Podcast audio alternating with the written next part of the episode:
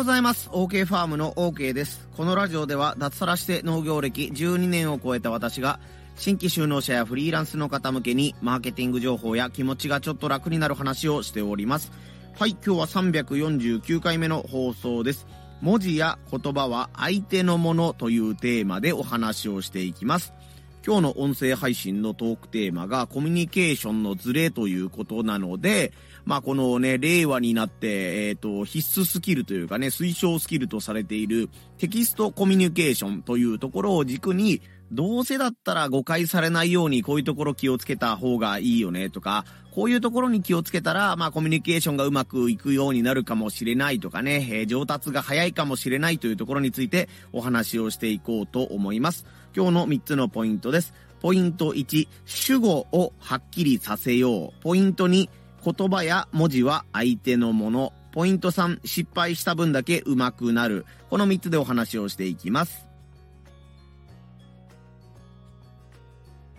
はい、一つ目のポイントが主語をはっきりさせようというお話です。えこの音声配信で定期的にお届けしている内容として、やっぱりもう電話よりメールとかチャットの方がね、あの楽でいいよねとか便利でいいよねっていうお話は私自身よくしているお話なんですよね。やっぱり電話というのはね、あの同期コミュニケーションといって、同じ時間を、えー他の人と共にしないといけないコミュニケーションなので、相手の時間を奪ってしまう可能性があるとかね、自分の時間を相手に奪われる可能性があるということで、まあ、筆頭に挙げられるのが、あの、実業家の堀江門なんですけども、電話をかけてくるやつは罪なやつだ、みたいな感じで、すごい強い言葉で、えー電話をかける人は嫌いというふうにおっしゃってます。まあ、僕もそこまでではないにしろ、やっぱりね、畑仕事をしていて、手袋をしている時に、あ、電話が鳴ったと思って電話に出ると、ね、全然知らない人からの営業電話だったりすると、もうその場でお断りするか、もう興味があるんだけどなと思ったら、メールで送ってくださいっていうような感じにしています。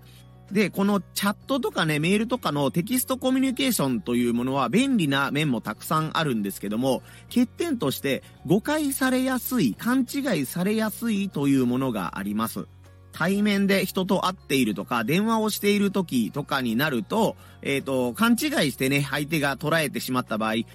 あ、すいません。言い方がちょっと間違ってました。僕じゃなくて、僕の弟のことなんです。みたいな感じとか、そういう感じで、ほあの、定期的に相手の間違えた情報に対して自分が補足を入れたりね、えっ、と、訂正を入れたりすることができます。ただし、えーさっき言ったように、えっ、と、チャットとかメールとかいう非同期のコミュニケーションというものは、すぐさま訂正とかね、注釈みたいなものを入れることができません。これによって場合によっては相手の方が勘違いしたまま物事が進んだりとかね、場合によっては怒らせてしまったりとか、思いもよらぬ悲劇が生まれることがあります。まあ、これがよく起こる理由としては、主語とかね、目的語とか、誰がとか、誰にとか、そういったものが空白の状態とか、分かりにくい状況のまま、えっ、と、コミュニケーションが続くことによって、そういったことがね、起こってしまうわけです。なんか、いい例えがパッと浮かばないんですけども、あなたのね、A さんと B さんという共通の友達がいたとして、A さんからね、えー悩み事、相談みたいなメールがあなたのところに来たとします。ね、B さんにこんなひどいことを言われたんだよ。あいつってこういうひどいことよく言うよね。っていうので、ね、愚痴みたいなメールが来ていたとして、で、最後に A さんの方が、いや、でも俺もね、やっぱこうやってうじうじしちゃうところがいけないんだろうなっていうことを言った時に、あなたとしては A さんをフォローするつもりで、いやー B さんその発言はないわ、A さんは悪くないわ、と思ったとしますよね。でもその気持ちをね、口頭で言う時だったら、ないわーで済むかもしんないんですけども、えーチャットとしてね、文章を全部読んだ後に、いやーそれはないわーというふうに送ってしまったら、A さんからしたらね、B さんのことをないわーと思ったのか、A さん自身のこと、そのメールのね、返信相手のことをないわーと言われたのかがわかんないわけですよね。わかりにくいわけですよね。そうなると、あなたとしては B さんのことがないわーというふうに送ったのかもしれないけど、A さんからしたら、うわーなんか、お前のことを信頼して B さんのね、愚痴、悪口みたいなことを言ったのに、俺のことをそんなないわーとか言うんだっていうことでね、自分のことを責められているような気になってね、誤解をされて、ここでなんかね、え関係がこじれたりとか、なんかね、話が全然、俺そんなこと言ってないのになんでこいつ切れてんだみたいなね、反応になったりすることというのがね、あるかもしれません。まあ、例えとしてちょっと、今パッと思いつきで言ったので、えー、ぐちゃぐちゃだったかもしれないですけども、例えばそのね、相手の話に対して、いや、ないわーっていうことを言いたいんだったら、いや、その B さんの発言ないわーとか、いやいや、お前のそのそういう A さんのネガティブな考え方がないわーなのか、そのね、えー、何がとかね、誰がとかいうところをはっきりさせておけば、えー、不要な誤解がね、防げるかなというふうに思います。ちょっとダラダラ長くなっちゃったんですけども、これが一つ目のポイント、主語をはっきりさせようというお話です。二つ目のポイントが、言葉や文字は相手のものというお話です。まあ、一つ目のポイントともつながるんですけども、このコミュニケーションとかね、文字とか言葉というものは、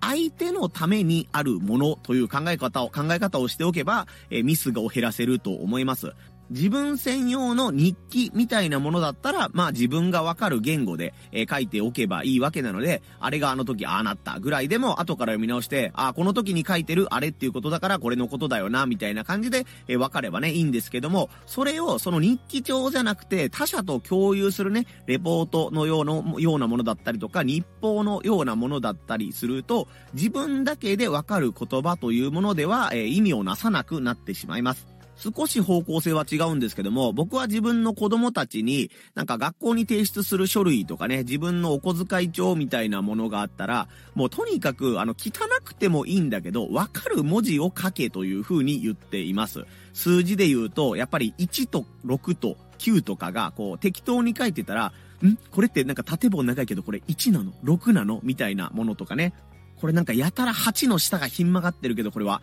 9を書こうと思ったの ?8 を書こうと思ったのみたいな感じで、子供がエキセントリックな文字を書くことがあるんですよ。そういった時には、いや、これは、あなたはわかるかもしんないけど、先生とか友達がわからなかったら、絶対めんどくさいことになるから、汚くてもいいから、相手にわかる文字を書いておきなさいというふうにね、えー、伝えております。綺麗か汚いだったら、まあ別にそれはね、あの個人の判断というか、まあこいつ汚えなぐらいで済むんですけども、わからない、読みにくい、混同されてしまうという文字を書いてしまったら、それはコミュニケーションとして破綻しているということなので、美的センスがどうとかね、えー、綺麗汚いで、え、相手を気持ちよくさせる、不快にさせるという次元ではなくて、勘違いが起こってしまうという点で良くないんだよということをね、子供に口酸っぱく言っております。ということでね、コミュニケーションに関して文字とかね、言葉とかいうのは、言葉や文字を受け取る相手のためのもの、相手のものだというふうに思ったら、なるべく誤解される表現はね、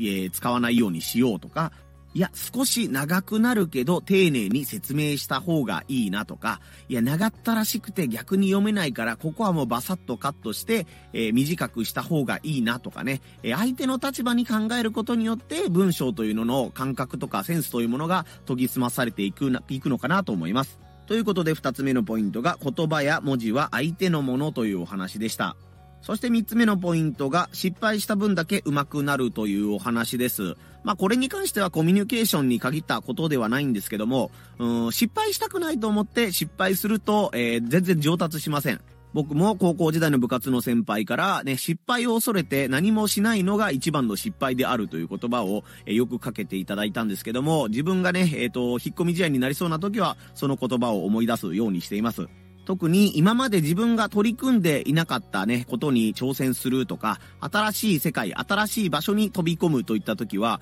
もうめちゃくちゃ緊張して、ね、何がわからないのかわからないみたいなね、えー、自分は何をしてるのかすらわかりませんみたいな、えー、状況に放り出されたりとかね、自分が飛び込むこともあると思うんですけども、そういった時に、いや、もう恥をかきたくないから何もするまい、ね、誰かに何か言われるまで待っておこうと思うんだったら、なかなか上達しないと思いますし、ね、失敗を恐れて結局何もできずにそこの世界から立ち去ってしまうみたいなことになってしまうと思います。特にある程度年齢を重ねてくると、周りの人がね、あなたに対して注意をしてくれなくなってきます。まあ、これが楽だからいいという風な考え方ももちろんできるんですけど、ね、全然違うことをやっている、勘違いをしているという状況のまま、誰も指摘してくれないからどんどんそのまま突き進んで、いや、あいつなんかよくわかんないことやってるな、ずっとあのまんまだなっていう感じで、えー、なんかね、えー、かわいそうな存在とみなされてしまう場合もね、あったりすると思います。でもこれをちゃんと自分からね、どんどん失敗していって、ね、僕どこが悪かったのか教えてくれませんかっていうような、えー、マインドでいると、周りの人も、あ、それ間違ってますよとかね、あ、こうやった方がいいですよっていうね、アドバイスをね、もらえるような愛すべき存在になれると思います。なので、10個失敗したら1個成功するぐらいのつもりで、どんどん失敗前提でね、動いていってみるのもいいんじゃないかなと思います。そして、それでもやっぱり失敗が怖いんだ、ね、挑戦するのが怖いんだと思っている方は、なんでその失敗したくないっていう、えー、考え方になるのか、その根っこに何があるのかっていうのを言語化するのがね、先かなと思います。今日のお話ではちょっとできないんですけども、やっぱり自分の中でトラウマみたいなものだったりとか、失敗に対しての恐れっていうのが何なのかっていうのをメモに書いたりとかね、人に話すことによって、ほぐすことによって、えー、自分の挑戦する意欲みたいなものが湧いてきたり、失敗を恐れないマインドというものに少し近づいたりすると思いますので、えー、失敗が怖いという方は、なぜ失敗が怖いのかということをね、考えてみてください。これが3つ目のポイント、失敗した分だけ上手くなるというお話でした。